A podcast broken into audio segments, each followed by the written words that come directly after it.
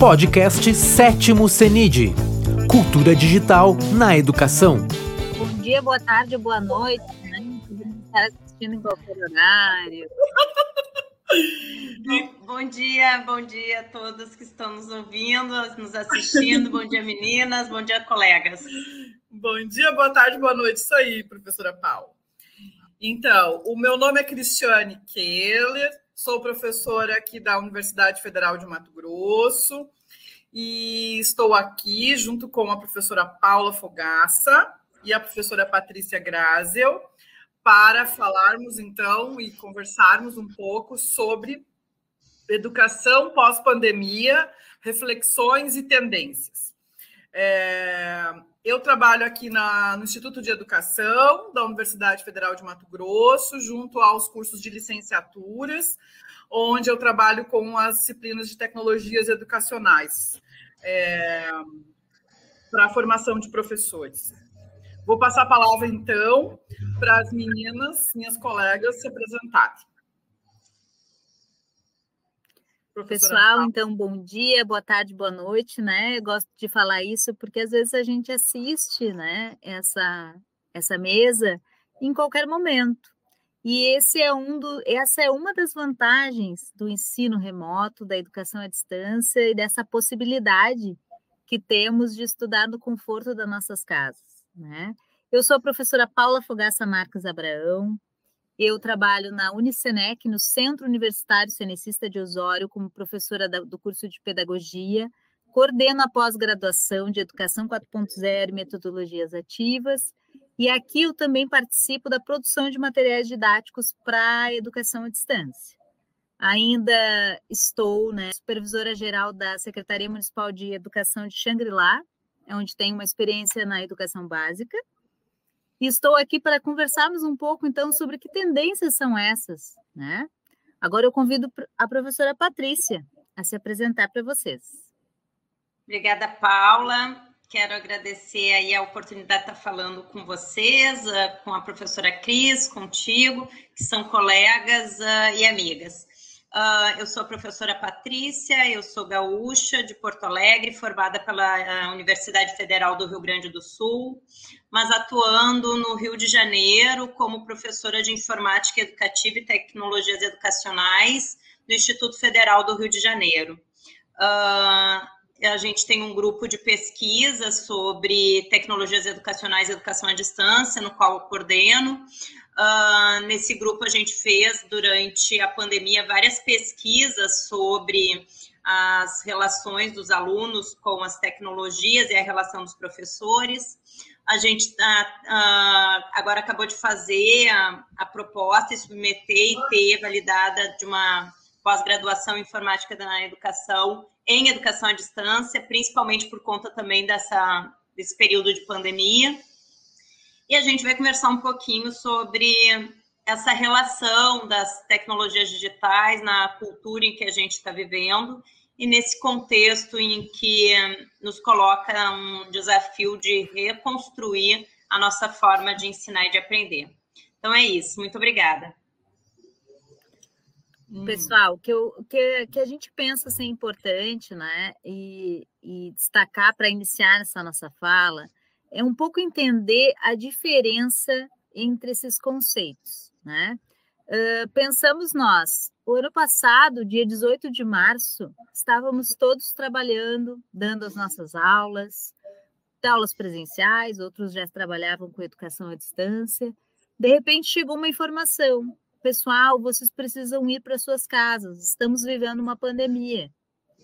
Uh, uma doença chamada Covid-19 está espalhada pelo nosso país. A medida de contenção é que vamos para as nossas casas. E aí nós paramos para pensar, e muitos colegas meus, até nós mesmos aqui nessa mesa, pensamos, ah, duas, três semanas, um mês, a gente já volta, né? Para a nossa instituição, para a nossa escola. Opa, estamos aqui e já faz mais de um ano que nós não retornamos às nossas escolas nem as nossas universidades. E o que, que aconteceu com os professores? Tiveram que se reinventar. Nesse sentido, eu trago a primeira provocação dessa nossa reflexão. Que competências docentes a gente teve que desenvolver para trabalhar com um conceito chamado ensino remoto emergencial, né? O ERE. De repente, o, ERE, o caiu para todo mundo. Caiu na educação básica e caiu no ensino superior. Algumas competências que eu destaco aqui, elas vão ser uma tendência de muitos anos. Então, a gente caiu num cenário que nos obrigou a desenvolver competências que elas vão seguir conosco, felizmente, no nosso fazer né, pedagógico enquanto professores. E a primeira delas é a fluência digital. Né? Nós estamos num seminário internacional de cultura digital. Né? Então, com, falar de fluência digital parece meio, um, meio repetitivo, né? meio. Só que não. Por quê? porque a fluência digital é uma competência básica de quem trabalha com ensino remoto, com educação à distância, né? com o não estar presente, com o não síncrono, com o assíncrono, né? Então, assim, a fluência digital, ela é uma competência fundamental para quem quer ser professor. E daí não é só ser professor, só ser docente no, no, no ensino remoto, mas sim um novo jeito de dar aulas. Né? Quando é, por exemplo, que nós teremos a felicidade de estarmos Rio Grande do Sul, Osório, Cuiabá, Mato Grosso, Rio de Janeiro, capital, juntas numa sala de aula, dando aula. Né?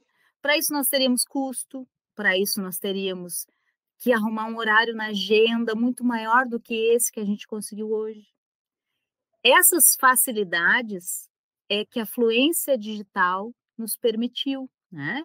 Então, como que a gente é fluente digital, né? Trazendo um pouco para a questão docente. É, é, fazendo, pessoal. Não existe outro jeito de aprender a ser fluente digital senão mergulhando nisso. E nesse sentido, a pandemia nos favoreceu. Por quê? Porque, claro, a professora Paula, que trabalha com educação à distância desde 2006, lógico que ela já é fluente digital. Mas muitos professores nossos, meus colegas de trabalho, colegas de vocês, não eram fluentes digitais. Eles só sabiam usar o WhatsApp, só sabiam atender uma ligação, mandar uma mensagem. E pela necessidade da ação, né, da pandemia, eles tiveram que se tornar fluentes digitais. Então, essa competência para a educação, ela não vai ser só no período do remoto emergencial. Ela não vai ser só no período que eu estou dando aula à distância, né? Que eu estou dando aula assíncrona ou síncrona. Ela vai nos acompanhar. Então, ela é um, um ponto principal para pensar uma tendência de educação pós-pandemia, né? E aí eu convido a professora Patrícia Grázio para nos, nos, nós nos provocar aqui, fazermos refletir sobre o que que tu acredita, Patrícia, que vai ser a educação daqui dois anos, né? Vamos fazer um recorte breve. Esperamos que essa pandemia acalme, né? Ou acomode daqui dois anos. Como, como tu enxerga a educação, e daí tu pode falar num, num patamar geral, tá? A educação em geral, seja ela do médio, do superior, da pós-graduação, que tipo de educação nós faremos? Será que nós, nós continuaremos a fazer uma educação regular, formal, em salas de aula todos os dias, todas as noites, sentados um atrás do outro? Paula, então, uh, Paula e Cris, né? Um, para eu responder uh, essa pergunta, eu quero fazer antes um resgate de como a gente parou aqui, dos movimentos que a gente tem visto até aqui, né? Então, esse, esses meses de pandemia que nos colocam em mais de um ano num contexto em que os nossos processos de ensino e aprendizagem têm sido baseados nas tecnologias educacionais, a, a gente teve já grande evolução, apesar de ainda termos uma sensação de que as coisas não acontecem tão uh, com tanta fluidez como a gente imaginava ou gostaria que acontecesse, né? E do que, que eu estou falando? Dessa relação do professor e aluno no contexto virtual, onde às vezes a gente faz um momento síncrono e nesse momento síncrono o aluno não participa tanto quanto a gente espera que participe, ou não tem aquela mesma interação que uma modalidade de educação à distância acaba se estabelecendo. Então, uh, o que, que a gente passou e tem visto de, nesses meses né, de pandemia? Uh, do dia para a noite, né, da noite para o dia, a gente teve que uh, fazer o uso de tecnologias educacionais para os nossos processos de ensino e aprendizagem que eram pautados no presencial. Uma coisa é o aluno ou o professor se matricular num curso à distância. Outra coisa é o aluno e o professor se matricular num curso presencial e, de repente, da, da noite para o dia, ele tem que passar a usar as tecnologias para mediar o seu processo de estudo, né? Uh, muitos professores, apesar de ter um, um uso de um e-mail, de um Google Drive, de um WhatsApp, eles ainda não estavam acostumados a montar e produzir materiais digitais. Então, os professores tiveram uma demanda imensa de produção de materiais e de domínio de diferentes recursos e de diferentes plataformas. Penso que aí a gente tem dois lados positivos uh, e um negativo, né? No sentido em que a gente teve uma sobrecarga de trabalho, mas a gente também teve as redes sociais servindo como um espaço de colaboração e de compartilhamento de ideias, onde todos aprendemos um com os outros, né?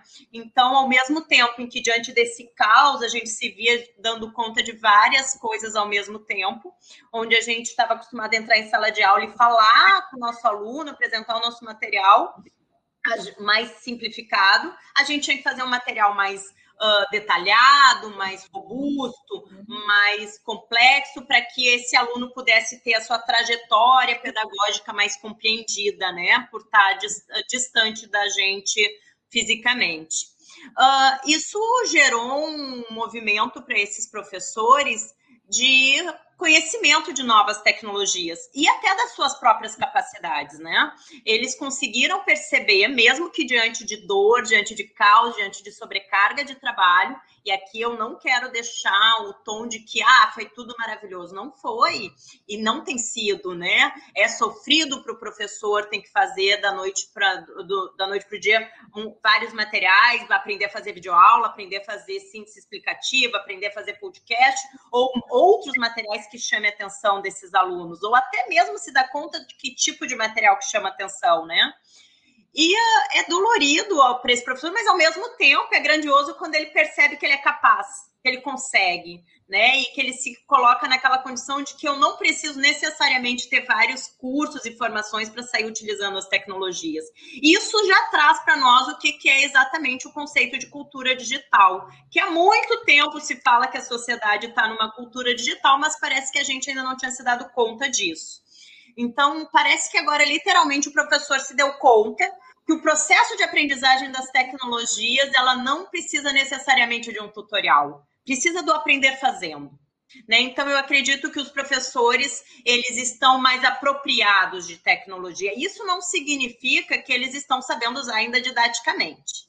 Aí, nós entramos numa parte da resposta, que é: eu penso que a formação para professores vai ser alterada, né? E essa formação de professores, uhum. onde antes tinha necessariamente uma, uma disciplina tímida lá que dizia que era de informática ou de tecnologias ou de mídias na educação, para dar conta de toda essa nossa sociedade tecnológica, não deu, né? E aí agora eu acredito que as instituições de ensino, a, o próprio MEC, a própria, as próprias diretrizes e regulamentos de formação inicial de professores vão estar atentos para isso e vão exigir que a formação de professores ela seja pautada para essa cultura digital de fato. E aí eu imagino que grande parte dessa formação vai acontecer virtual. E aí a gente tem visto também, as pesquisas têm nos mostrado o boom do EAD, que já era grande, mas agora está mais ainda, né? Então a gente tem não só a educação à distância crescendo com ofertas de curso, mas a gente tem também os MOOCs, os cursos massivos abertos e online, que têm se, uh, sido mais utilizados nesse momento para os professores tentando utilizar, aprender e se apropriar de novas tecnologias. Então, eu imagino que daqui para frente, daqui a uns dois anos, esses professores eles vão estar mais apropriados de tecnologia, mas ainda carentes de, de formações didáticas. E aí entra a parte de instituições de ensino, instituições de organizações uh, governamentais se comprometerem com a formação didática tecnológica desses professores. E quanto aos alunos, eu imagino que esses alunos também estão num período de processo, né? Assim como esses, esses professores tiveram que, da noite para o dia, aprender a ensinar, esses alunos estão tendo que aprender a aprender nesse contexto.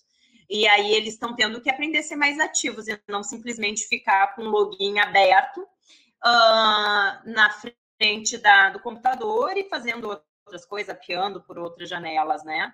E aí vai muito da maturidade cognitiva do aluno, porque nós uh, temos uma formação que é pautada em achar só o, aluno adulto tem condições de trabalhar com tecnologia, né, e estudar com tecnologia. No entanto, hoje a gente precisou ver alunos de ensino médio, técnico, ensino fundamental utilizando.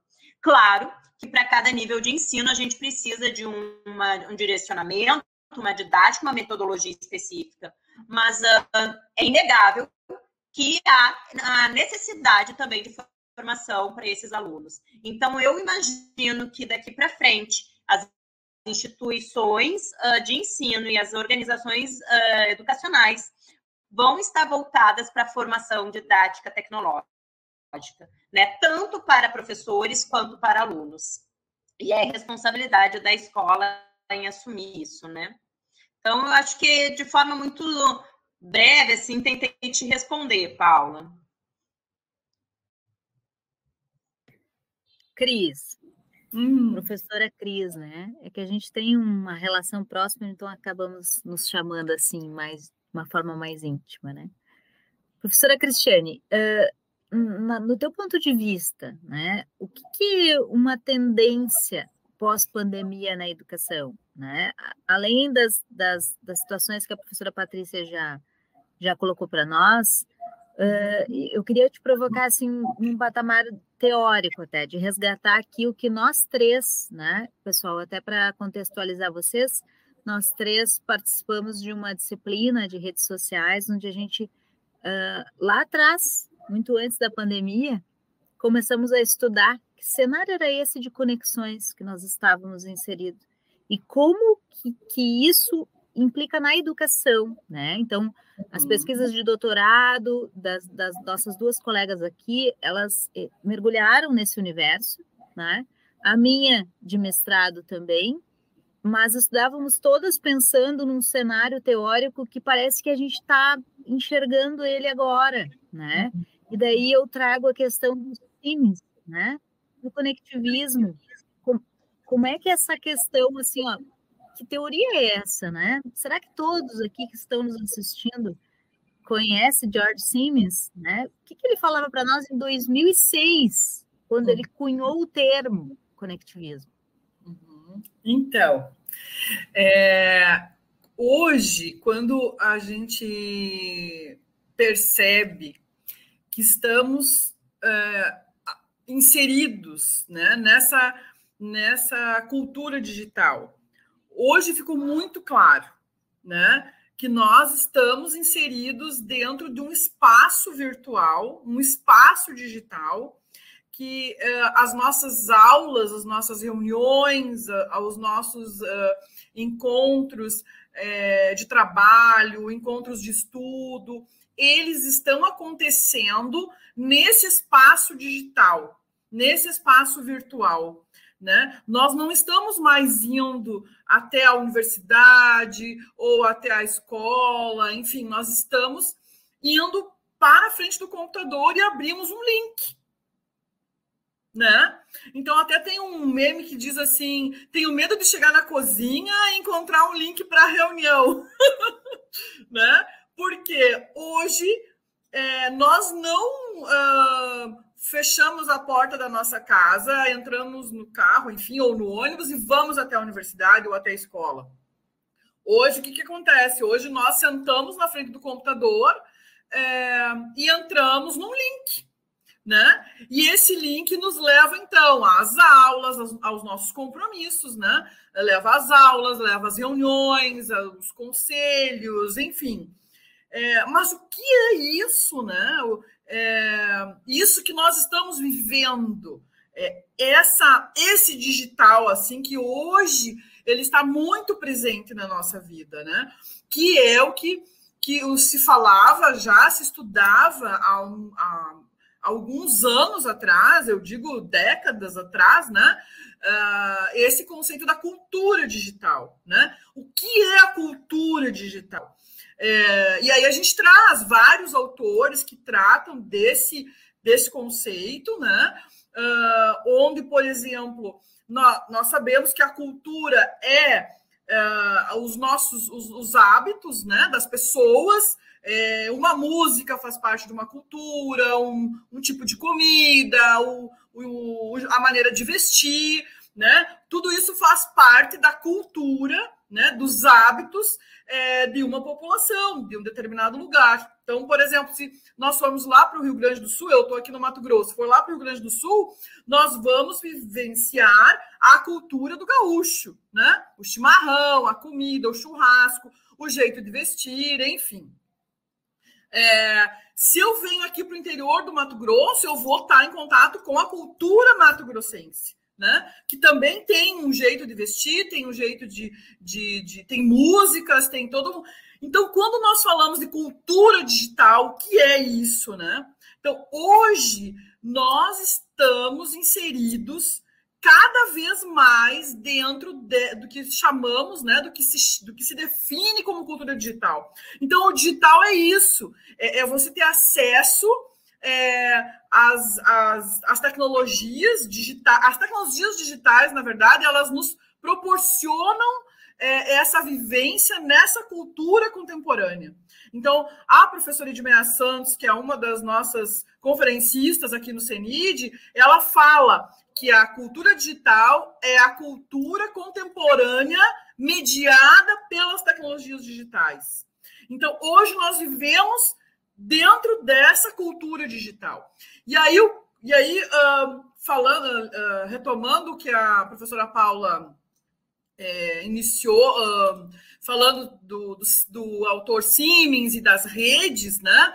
E dessa educação em tempos de pandemia, vamos dizer assim, dentro dessa cultura digital, as redes sociais elas vêm, é, elas ficam cada vez mais uh, claras para nós.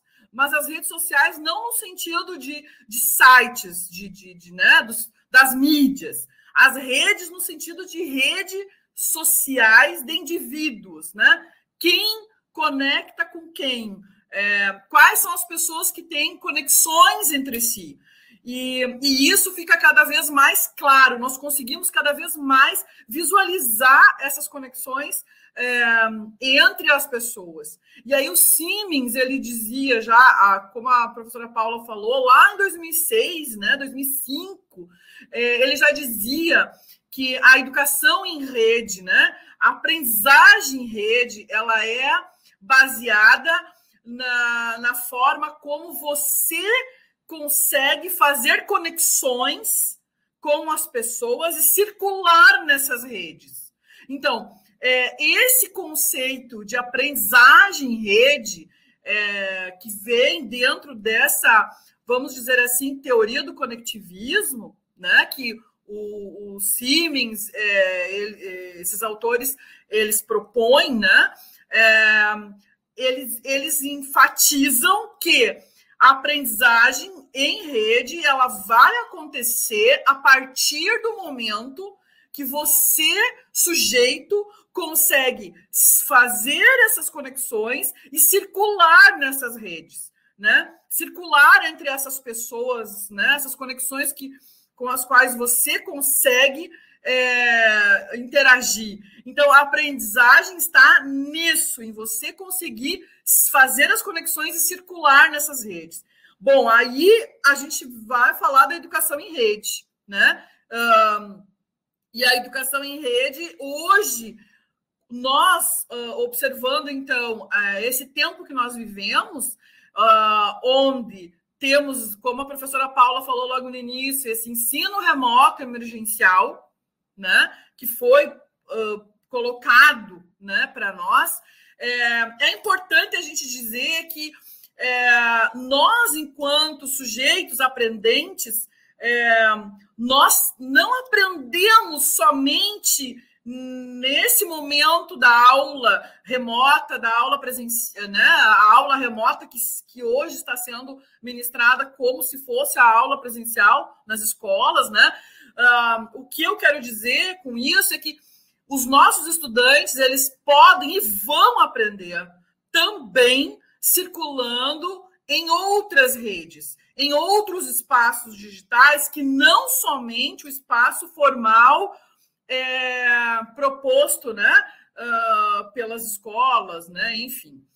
É, e aí eu passo, então, a palavra à professora Paula, para a gente agora, então, acho que abrir um debate aqui sobre isso tudo, né? É, acredito que agora o mais importante, né, nessa nossa reflexão aqui, que está sendo bem provocativa aos, aos nossos espectadores, é pensarmos, então, que tendência é essa pós-pandemia, né? trazendo um pouco para o tema central da nossa fala.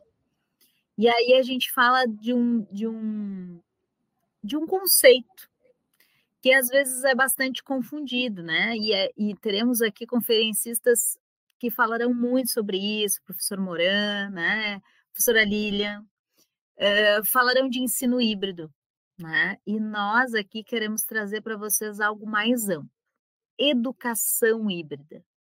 Né? O que, que esse conceito de educação, que é um pouco maior do que o ensino híbrido, vai deixar para nós pós-pandemia? Nesse sentido, uh, pessoal, o que, que a gente quer provocar vocês é o seguinte: a educação híbrida ela não é emergencial, então, quem pensou que ela veio só para o ER e depois nós vamos retornar às nossas vidas, uh, não, entendeu?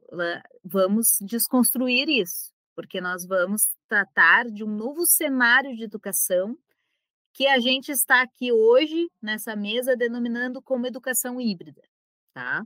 Pode ser que ele se modifique, que a gente daqui mais um tempo se encontre de novo e pense que não é bem esse o termo, mas nessa tendência que a gente está vislumbrando, nós, pesquisadoras das redes sociais, do conectivismo, né, professoras que somos nas nossas instituições, estamos entendendo essa educação híbrida como uma tendência. E o que, que ela vai trazer de mudança para nós? Ela vai trazer várias mudanças, mas eu, eu vou destacar uma em especial, que é a questão do trabalho docente, do fazer docente. Nós vamos, enquanto professores, termos que, que desenhar uma trajetória de aprendizagem pautada no horas presencial, horas à distância. E amarrar isso metodologicamente de forma que a gente entenda e consiga ver esse desenho da aprendizagem, essa trajetória da aprendizagem, de forma talvez não linear, né? E foi nisso que eu provoquei vocês com a questão do conectivismo, tá? Uh, procurem depois na rede aí o texto do, do, do, George Simmons e vocês vão conseguir entender um pouco o que, que é isso que eu estou falando para vocês, que a professora Cristiane falou, que a professora Patrícia está aqui uh, refletindo conosco.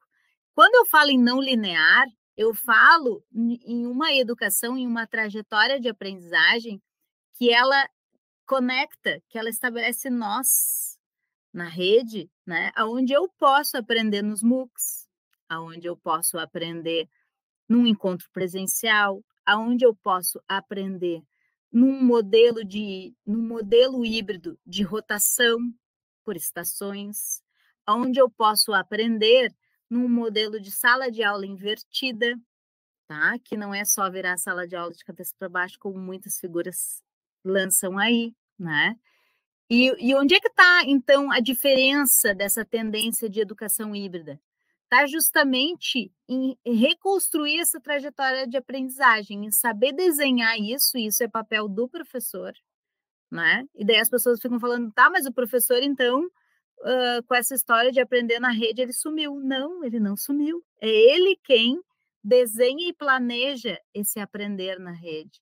É ele quem estabelece o recorte do ponto A ao ponto B, que vai fazer a Paula aprender, a Patrícia aprender, a Cristiane aprender. Nesse sentido, a escolha metodológica é fundamental. E daí eu estou dizendo para vocês da questão da formação do professor, da questão de não estar parado, né? E de, de estar extremamente atualizado e, e buscando isso, tá? Isso não está pronto, não tem uma receita e nem um livro, nem um best-seller dizendo como fazer.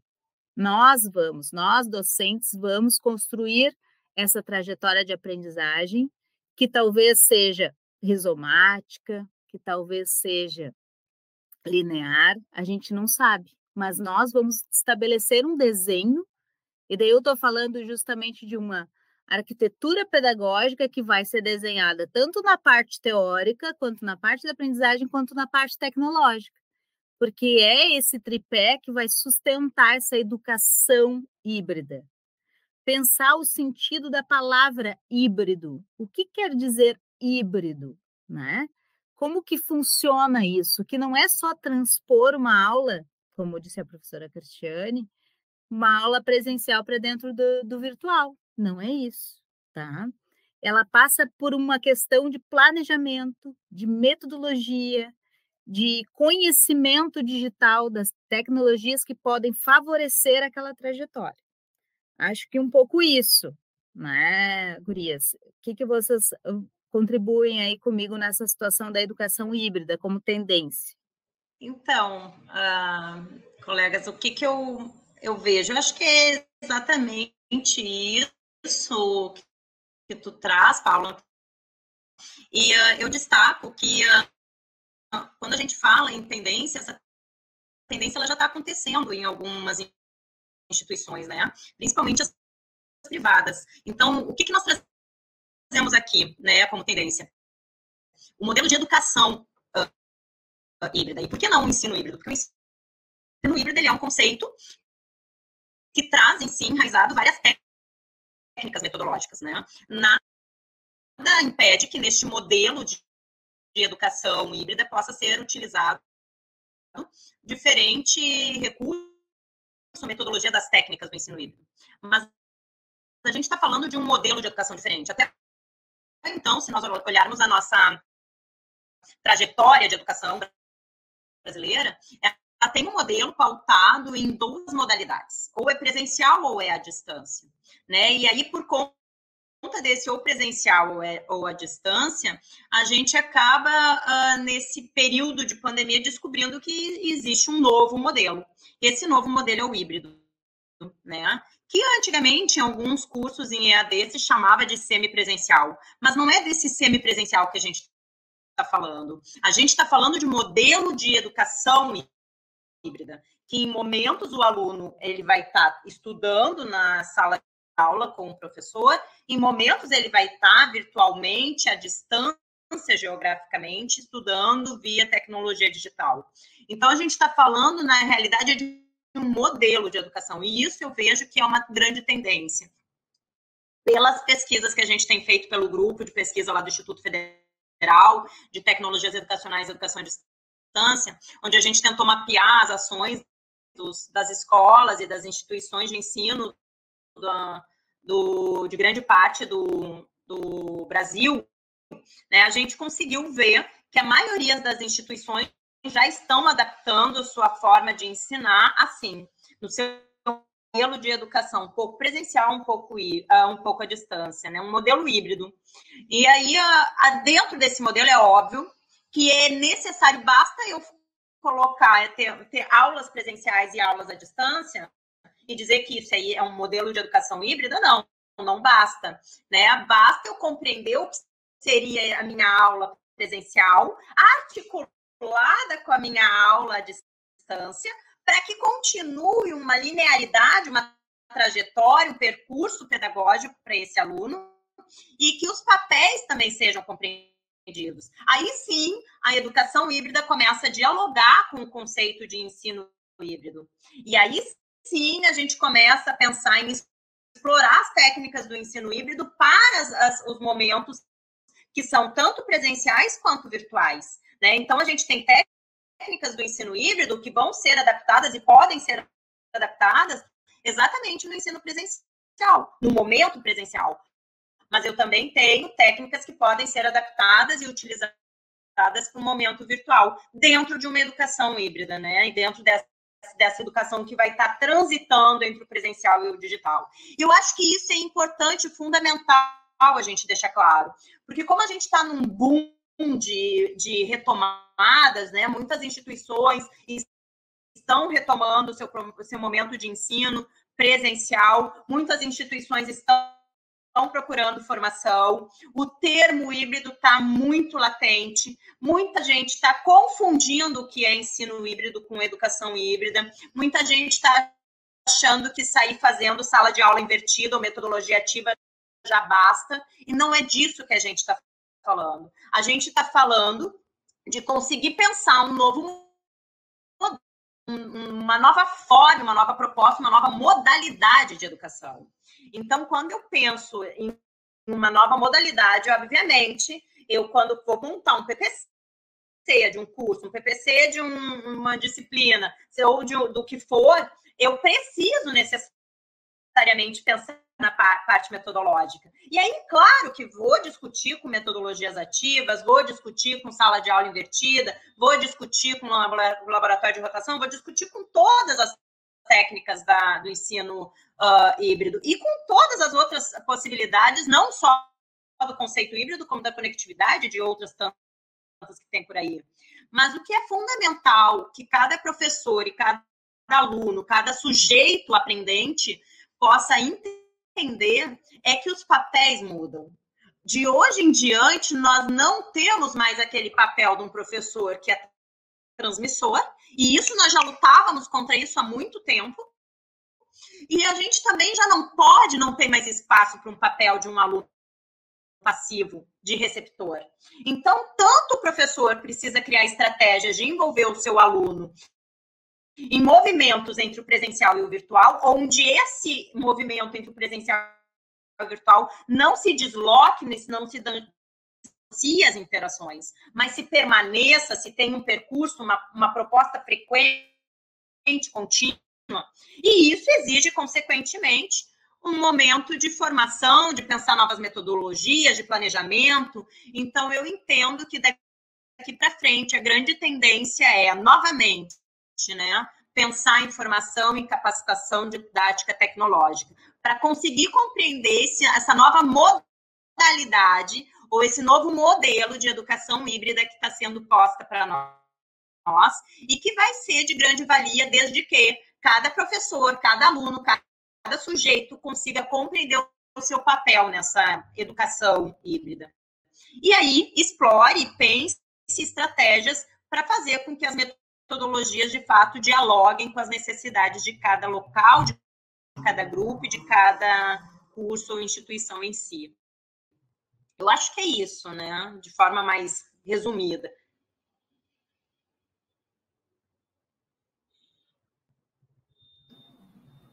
Então, é, a gente quando está é, pensando um pouco, né, sobre o que nós estamos vivendo e um dos objetivos da dessa mesa é falar sobre as tendências, né?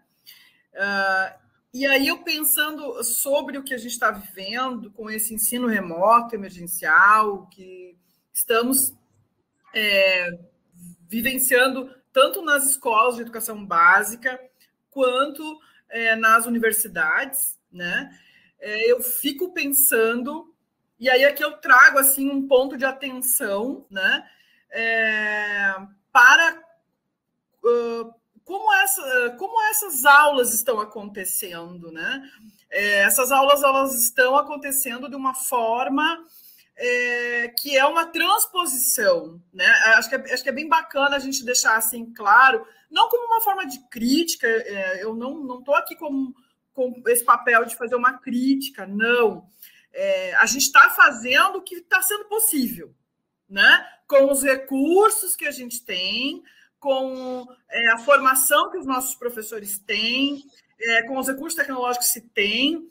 É, eu não venho fazer uma crítica, mas assim é um alerta mesmo, né? Uh, que o ensino remoto, como nós estamos tendo é, em muitas instituições, e eu vejo que isso é um ponto de angústia dos professores e dos estudantes, né? Uh, o ensino remoto como uma transposição do presencial para o, o, digital, né? Só que a proposta do digital ela é completamente diferente, né? Uh, dessa aula tradicional, onde os professores entram períodos a por períodos, onde tem lá o professor falando, os estudantes escutando. Isso não não não encaixa mais com o digital, né, Gurias?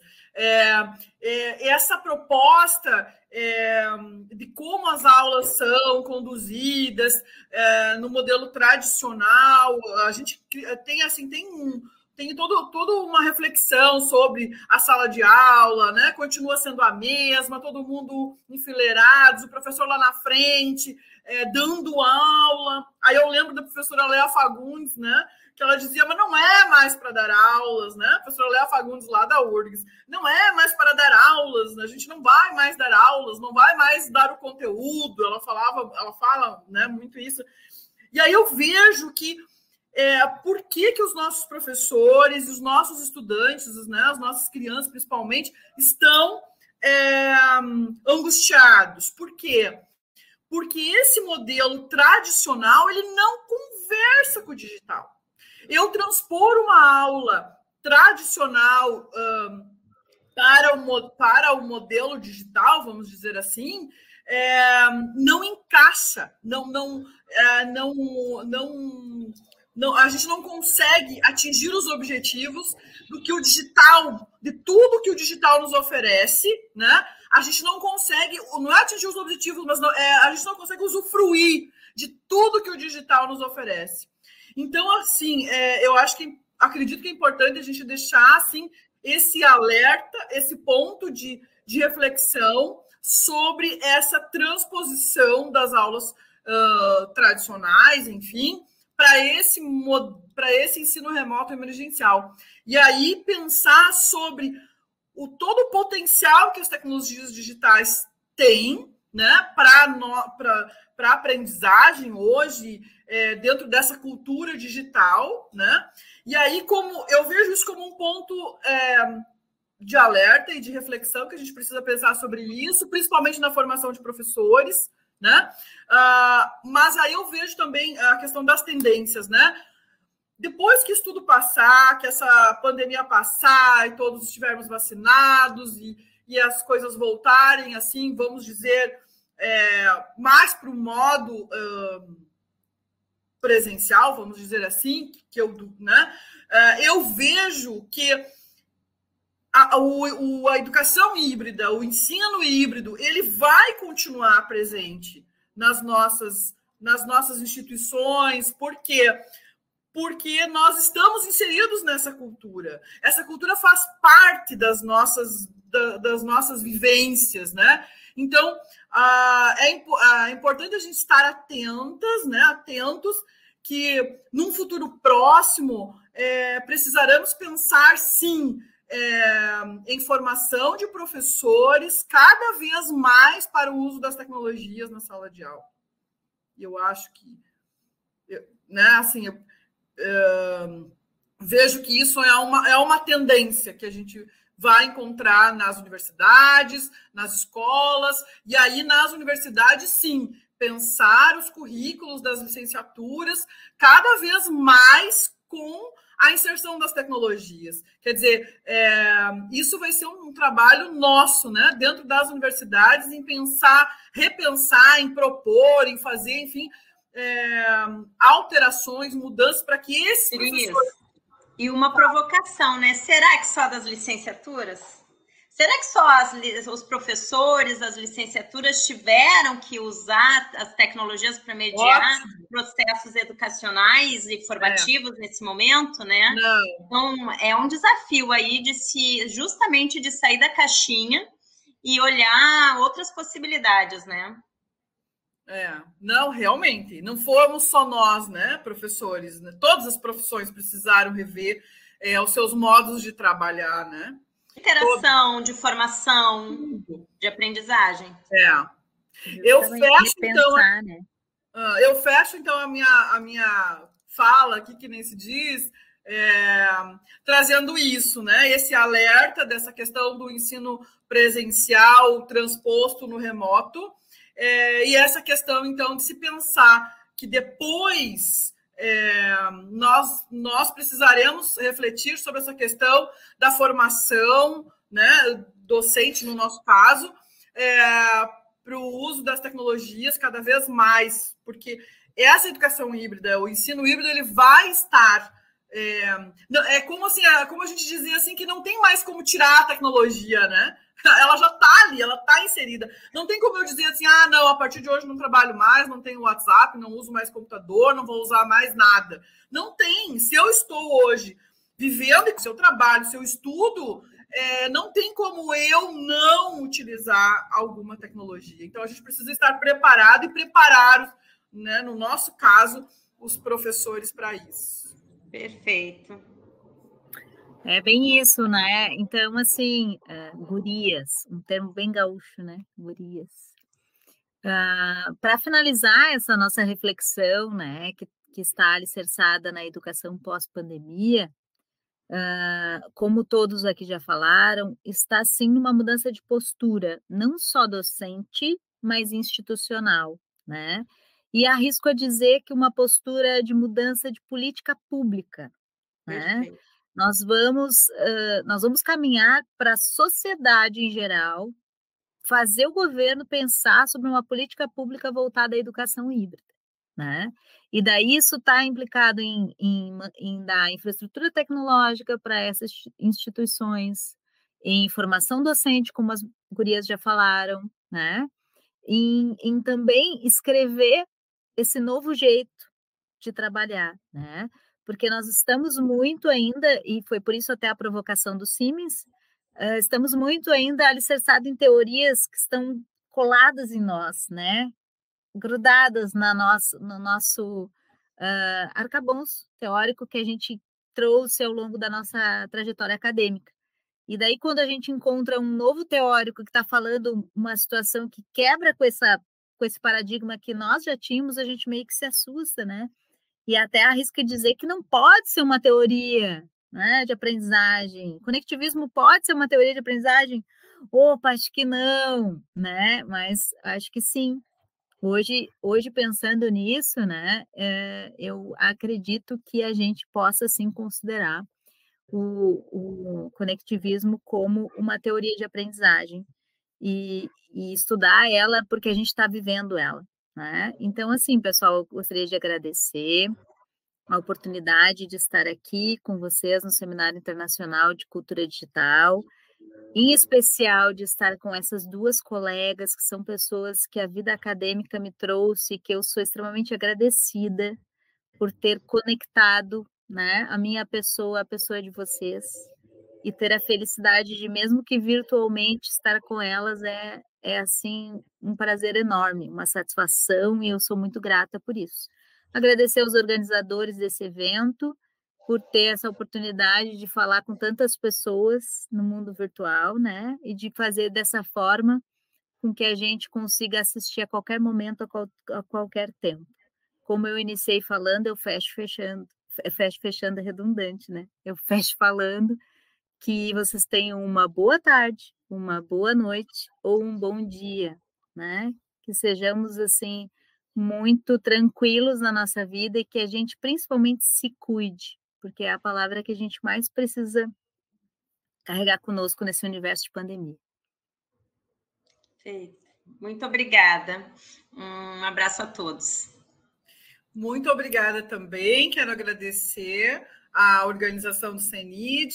Quero agradecer também a presença e a companhia dessas duas amigonas estudiosas é, que a URGS me deu, que é uma alegria que eu tenho. Obrigada. Este podcast foi produzido pelo GPID Grupo de Pesquisa em Cultura Digital da UPF, em parceria com o Núcleo de Música, projeto de ensino do IFRS Campo Sertão. Composição de trilha sonora Felipe Batistella Álvares.